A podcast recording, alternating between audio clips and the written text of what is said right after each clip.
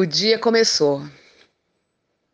E quando o dia amanhece, a certeza de que a misericórdia do nosso Senhor foi renovada pela manhã, ela tem que arder em nossos corações.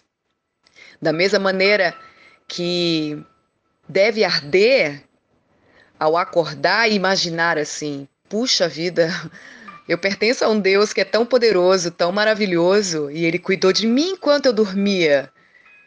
Minha querida, ele está lhe dando uma nova chance de recomeçar. O amanhecer, o novo dia, é uma nova chance de recomeçar. Alegre-se. Esse dia foi ele quem fez para você. Mas eu quero dizer hoje às mulheres que que se julgam mulheres maravilhas, né? Mulheres infalíveis, que minha querida, você é falível. Nós somos falíveis.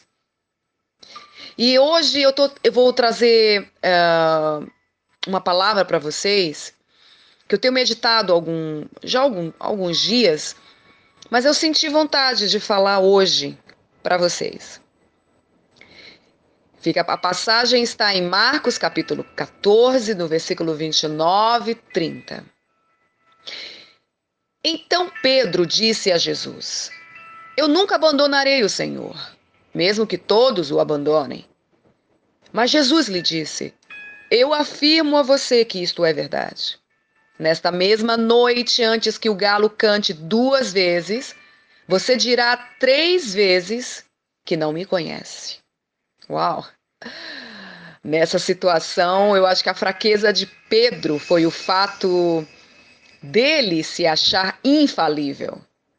Se não identificarmos que temos algumas fraquezas e que, mesmo convertidas, continuamos nos aperfeiçoando em Cristo, acredite, estaremos prestes a cair.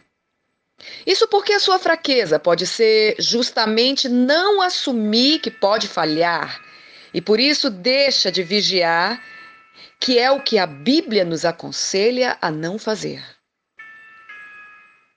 Precisamos entender, minha querida, que dependemos de Deus. Eu não estou dizendo que não somos fortes ou para você negar a sua fé, mas que você não se ache a última bolacha do pacote. Eu ouvi essa expressão um dia desse e eu não sei por que eu adotei ela. Tenha consciência de que existe uma manutenção, minha querida, quando se refere à salvação. A verdade é que precisamos voltar para uma imersão no lava-jato de Deus, que é a sua presença. Nela somos imersos, somos fortalecidas e restauradas, mas diariamente. A verdade é que somos devedoras de sermos dependentes do Senhor em todo o tempo. Quem é você diante de Deus? Quem é você diante de Deus? O fato de não o vermos aparenta que conseguimos esconder algo dele. Ele conhece você, minha querida. Ele sabe quem é você, porque foi ele quem te formou. Ele formou o teu íntimo, mas não há nada que façamos que ele não saiba. Nós pertencemos a um Deus que ouve, que vê e que sabe de todas as coisas. Eu te peço nessa manhã que você faça uma autoanálise constantemente da sua vida, de você.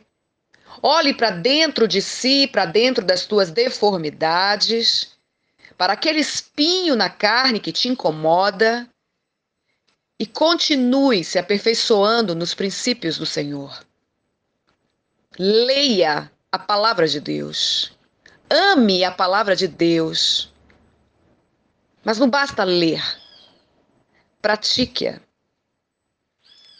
Deus abençoe a sua vida.